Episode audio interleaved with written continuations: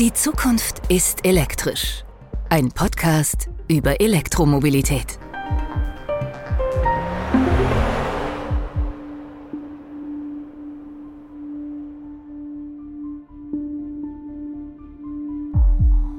In dieser Episode geht es um elektrische Fahrzeuge, deren Einsatz dort beginnt, wo für ein Auto kein Platz ist.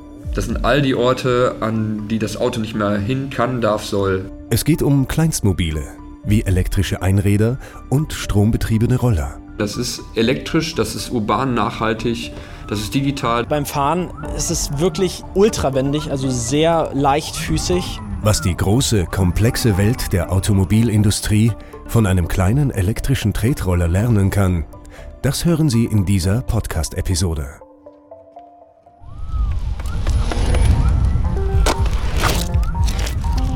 Man kann damit vorwärts fahren, rückwärts fahren, mit einem Bein fahren, mit den Händen fahren, auf den Händen fahren.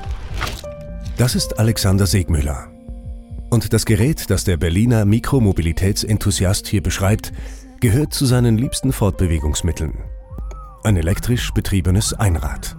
Offiziell ist es ein elektrisches, selbstbalancierendes Einrad, ja, Electric Self-Balancing Unicycle. Gab halt ganz viele verschiedene Namen und von daher nenne ich das einfach am liebsten E-Rad, E-Wheel. Das ist ganz einfach und sonst elektrisches Einrad ist dann für jeden verständlich.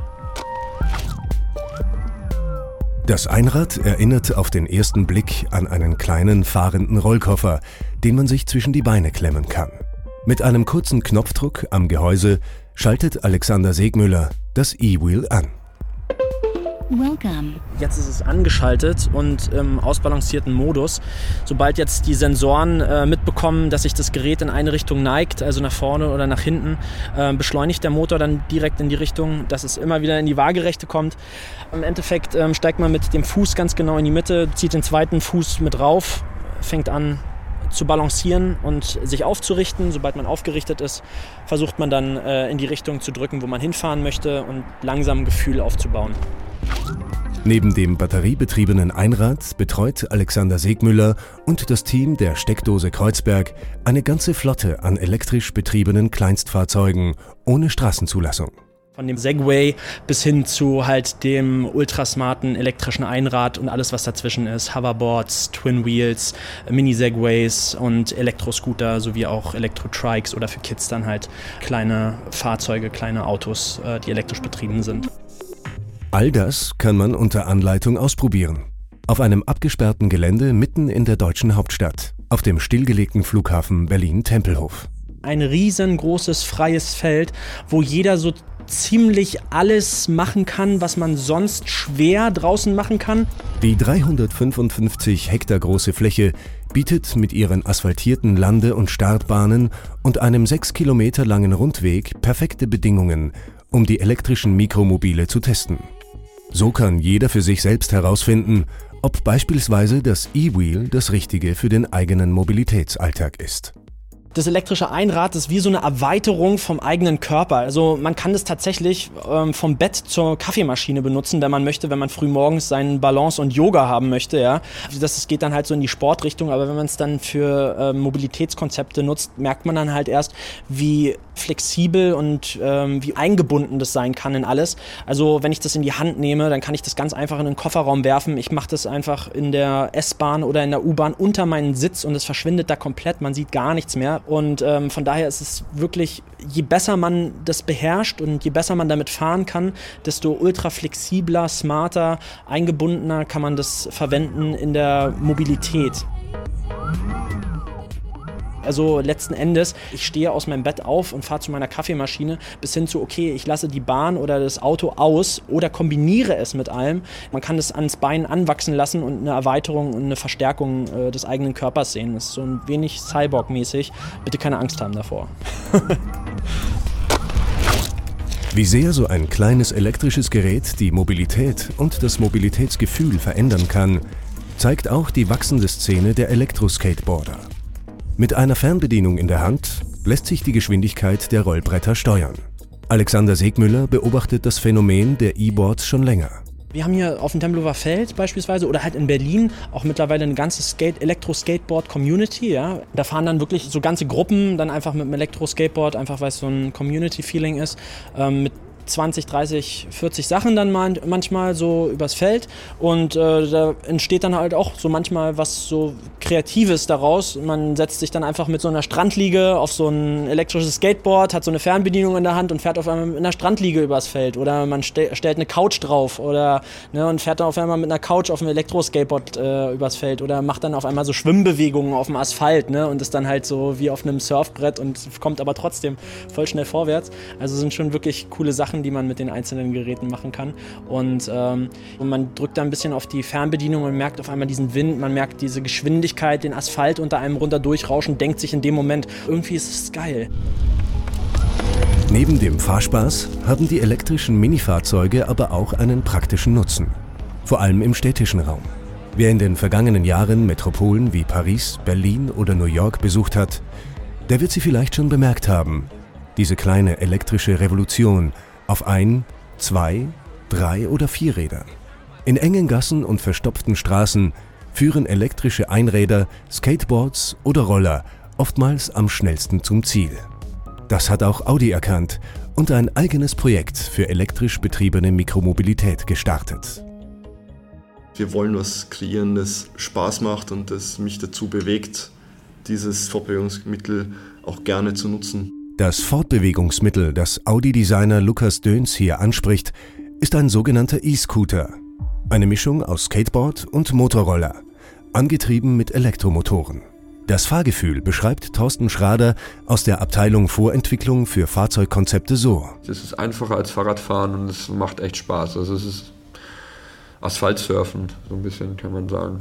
Noch handelt es sich bei dem Kleinfahrzeug um eine Konzeptarbeit, die als Prototyp bisher nur Audi intern und auf ausgewählten Events wie der Formula E fährt. Der E-Scooter ist eigentlich so eine Art Hybrid aus Longboard und dem, was wir als Scooter verstehen, also diese Kickroller, wobei das Fahrgefühl eher bei einem Longboard liegt. Also ähm, man kann sich vorstellen wie ein Longboard mit einem Lenker vorne dran.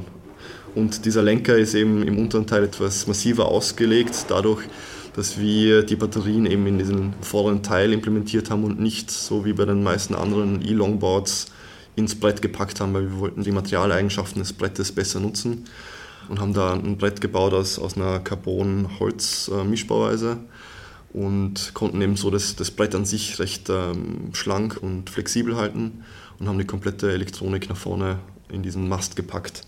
Und am oberen Teil des Masts ist die Lenk- und Kontrolleinheit, also eigentlich der Lenker. Und ähm, die Grundintention dabei war, dass wir äh, ein Fortbewegungsmittel schaffen wollten, das einfach zu bedienen ist und im alltäglichen urbanen Leben einen Mehrwert bietet. Und da war für uns einfach diese Einhandbedienung so eine Art Voraussetzung. Und da ist relativ viel Innovation von unserer Seite reingegangen, wie wir das Gerät befördern oder lenken und steuern können. Die Bedienung des E-Scooters ähnelt der eines Motorrads.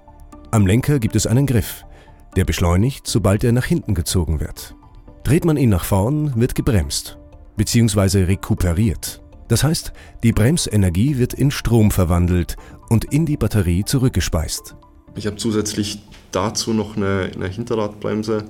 Wie gesagt, vier Räder. Äh, in den vorderen zwei Rädern sind die Motoren drin, in den hinteren zwei die Bremsen. Außerdem ist der E-Scooter klappbar. Einerseits, weil wir es im Kofferraum transportieren wollen. Also es ist ein multimodales Fortbewegungskonzept. Das heißt einerseits natürlich in äh, Kombination mit unseren Fahrzeugen und andererseits auch im öffentlichen äh, städtischen Verkehr, also egal ob jetzt Bus, Bahn oder, oder U-Bahn-Netz, soll es möglich sein, dass unterm Arm oder im zusammengeklappten Zustand ist es auch möglich, das hinter sich herzuziehen wie so ein Reisetrolley.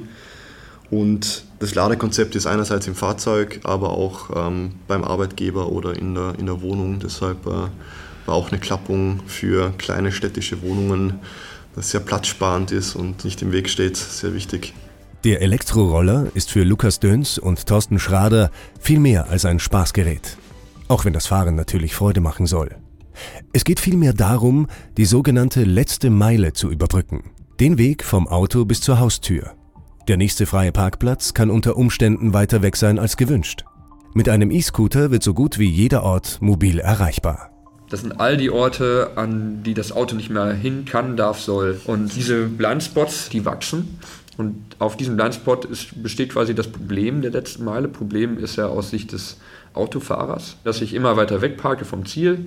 Ich habe keine durchgängige Mobilität und für uns als Marke besteht da einfach die Gefahr, gerade im urbanen Bereich da nicht mehr relevant zu sein. Und äh, genau, da wollten wir eigentlich schauen, wie wir Angebote schaffen können auf Produktebene, auf Serviceebene, um diese letzte Meile auch eben noch äh, zu überbrücken, um dann durchgängiges Angebot zu schaffen, um auch durchgängige Daten zur Verfügung zu haben, um unser eigenes Angebot zu verbessern, was schon besteht und um da genau einfach konsistenter zu sein. Im Endeffekt ist es ja so, dass wenn wir uns die Statistiken angucken, dann ist das einfach ein Effekt, der stattfindet, dass Menschen von Autos umsteigen auf Bus, Bahn, Fahrräder, sehr viel. Die haben noch so ein bisschen den Ruf von Spielzeugen. Wir hoffen, dass wir, wenn wir das mit der Marke Audi auch betreiben können, so ein Business, dass wir dann so ein bisschen aus dieser Spielzeugecke kommen und das so ernstzunehmende Mobilitätsprodukten weiterentwickeln. Und dann werden nämlich auch weitere Personenkreise nochmal darauf aufmerksam, die das nicht nur aus pragmatischem Nutzen betreiben, sondern die immer auch diesen Lifestyle-Gedanken im Hinterkopf haben. In vielen Metropolen hat sich der Bereich der letzten Meile in der Elektromobilität bereits stark verändert. Was mit Leihrädern begann, hat sich mittlerweile zu einer elektrifizierten Flotte aus Motorrollern, Fahrrädern und batteriebetriebenen Skateboards weiterentwickelt. Also gibt es eigentlich unzählbar viele, das werden auch jeden Tag mehr. Gerade in China, da ist eine ganze Stadt eigentlich nur für Mikromobilität entstanden. Da werden die Komponenten geliefert, da werden Konzepte ausprobiert. Äh, da sind alle Hersteller, Serviceanbieter, Fleet Manager, sind alle an einem Ort. Also das passiert mit atemberaubender Geschwindigkeit. In Deutschland ist es noch nicht so sichtbar, weil es hier einfach keinen gesetzlichen Rahmen gibt. Der soll dieses Jahr noch kommen. Aber in vielen Ländern um uns herum passiert da eine Menge. Elektrische Tretroller, auch E-Floater genannt, sind hierzulande bis auf wenige Ausnahmen noch nicht für den öffentlichen Straßenverkehr zugelassen. Eine gesetzliche Hürde, die bald genommen werden soll. Das Potenzial der Mikrofahrzeuge ist jedenfalls riesig. Das zeigt nicht nur der Blick nach China. Auch in den USA gibt es bereits erste Unternehmen, die mit dem Verleih von elektrifizierten Rollern Milliardenerfolge an der Börse feiern da ist definitiv aber noch Platz auf dem Markt, weil das ist was, was von pragmatischer, günstiger, verfügbarer Mobilität her getrieben wird. Da ist auf dem Markt für Kunden wie Audi-Kunden, die einen gewissen Anspruch haben an Qualität, User Experience, da ist definitiv noch was zu machen. Am Anfang des E-Scooter-Projekts stand bei Audi deshalb eine intensive Marktstudie mit diversen Testgeräten und Feedback aus über 150 Fragebögen. Das Ergebnis? Ein Elektroroller sollte mehr bieten als ein billiges Verkehrsmittel, das seinen Fahrer möglichst schnell von A nach B bringt. Und deswegen äh, dieser Slogan Mobility as a Lifestyle äh, steht für uns dafür, dass wir natürlich nicht alle Surfer, Skater und Cruiser werden, aber das ist ja im Endeffekt das, was wir äh, mit der Marke Audi auch ein Stück weit verkaufen, ist dieses, dieses Gefühl, auch Teil so einer Be Bewegung zu sein und ähm, eigentlich auch die Werte zu leben, die hinter dem Ganzen stehen. Die, das Gefühl für Freiheit und für Selbstbestimmtheit, Individualität, dass äh, diese Szenen eigentlich verkörpern. Und das können wir ein Stück weit mit dem Produkt auch auf jeden Fall bedienen. Die Idee, die Thorsten Schrader und Lukas Döns mit dem E-Scooter verfolgen, geht aber noch weiter. Er soll nicht nur die persönliche Mobilität verbessern, das Gerät dient in gewisser Weise auch als mögliche Blaupause für den Wandel, in dem sich weltweit agierende Unternehmen wie Audi derzeit befinden. Zum Beispiel, wenn es darum geht, wie in Zukunft gearbeitet wird. Also die Scooter-Projekt, was ja am Anfang noch unter dem, unserem geliebten Namen UMO lief, äh, Unknown Mobility Object, ist von Anfang an ein Experiment gewesen. Erstmal geht es darum, wir wollen natürlich ein Produkt hinstellen, was man versteht, was man direkt begreifen kann. Das ist elektrisch, das ist urban, nachhaltig, das ist digital, das bedient alle äh, Facetten der Strategie und gleichzeitig ist es aber Teil einer großen Idee von urbaner Mobilität, die aus Produkten, Services, Infrastruktur und Big Data Ansätzen eigentlich passiert. Und was dieser, dieser Stellenwert ist in erster Linie eigentlich der der gelebten Transformation. Also wir haben komplett bereichsübergreifend zusammengearbeitet, wir haben agil gearbeitet, wir haben die ganzen Stärken des Unternehmens ausgespielt, also des Konzerns. Wir haben zusammengearbeitet, äh, regelmäßig aus, uns ausgetauscht mit Volkswagen, mit Seat, mit Porsche, mit Ducati, haben es so eigentlich geschafft, so ein Produkt zu etablieren und auch so eine Geschichte zu erzählen in diesem Zusammenhang steht dass äh, dieser Scooter eigentlich für den Wandel, der stattfindet. Und es ist die sichtbar, die erste Sichtbarkeitsmachung von, von der Transformation quasi. Und ob das Produkt jetzt so irgendwie mal auf der Straße rumfährt oder nicht, ist auch gar nicht so wichtig, sondern es geht um all das, was eigentlich dahinter steht. Um die, die Art der Zusammenarbeit. Egal ob E-Scooter, E-Board oder E-Wheel, die Elektromobilität wird vielschichtiger ausdifferenzierter und vor allem sichtbarer. Das sei besonders wichtig, sagt Dr. Stefan Niemand, Leiter Elektrifizierung bei Audi. Wenn elektrisch betriebene Fahrzeuge im Alltag auftauchen, werden immer mehr Menschen darüber reden, sie selber fahren und erleben. Erst dann wird sich die Elektromobilität auch langfristig durchsetzen, sagt Stefan Niemand. Was macht den Tipping Point aus? Den Tipping Point macht aus, dass äh, quasi in so einer Art Schneeballeffekt die positiven Nachrichten zur Elektromobilität so stark sind, und zwar nicht nur das, was Sie in der Presse lesen, sondern das, was Sie im Freundeskreis hören, was Sie von Ihrem Nachbarn hören, der sich gerade ein Elektroauto gekauft hat, oder von Ihrem besten Freund oder was auch immer, äh, dass diese positiven Nachrichten so stark sind, dass eben Sie oder Ihre Kollegin bei der nächsten Entscheidung sagt, ich kaufe oder ich, ich, ich nehme überhaupt mal das Elektroauto ins Relevant Set. Dazu braucht es diese ganzen Voraussetzungen. Wir brauchen Autos auf der Straße, es muss sichtbar werden. Wir brauchen sichtbare Infrastruktur ich muss Vertrauen darin gewinnen, dass das da ist, dass das vorhanden ist. Und dann, glaube ich, entsteht dieser Schneeballeffekt. Wenn man sich die Entwicklung und den Hochlauf von Innovationen in praktisch allen Branchen anschaut, quer über alles, was es so gibt, gar nicht autospezifisch, äh, dann stellt man fest, es gibt diesen Tipping Point, man stellt fest, äh, Innovationen haben mal so eine Anfangseuphorie, die haben wir, glaube ich, hinter uns, dann gibt es das Tal der Tränen, das haben wir gefühlt auch vielleicht haben wir es auch schon hinter uns. Aber dann kommt irgendwann der Punkt, wo die Innovation richtig an Fahrt gewinnt und das Volumen dramatisch nach oben geht und ein relativ schneller Umwälzungsprozess passiert. Sieht man bei äh, Smartphones, bei Digitalkameras und so weiter. Und ich persönlich glaube, äh, die Elektromobilität wird deutlich schneller hochlaufen, als wir heute glauben.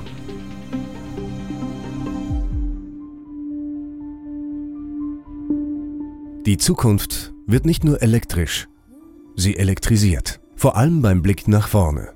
Wie sehr das Fahren mit Strom die Welt verändern wird, das hören Sie im vorerst letzten Teil dieser Podcast-Serie. Zum Beispiel, wie sehr sich der Sound eines Elektroautos auf die Wahrnehmung der Welt auswirkt.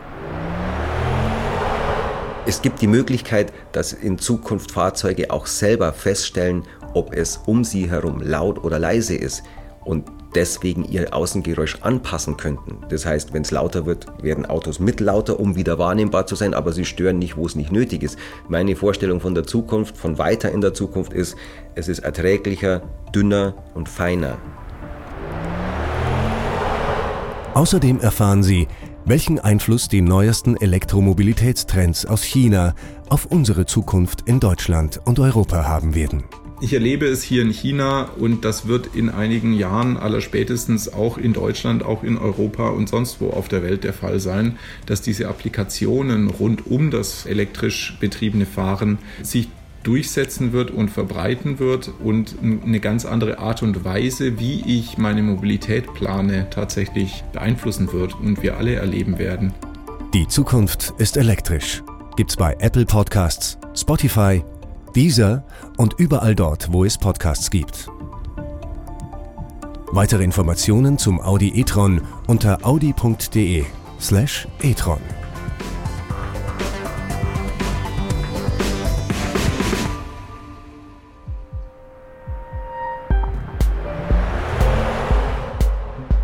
Die Zukunft ist elektrisch. Ein Podcast über Elektromobilität.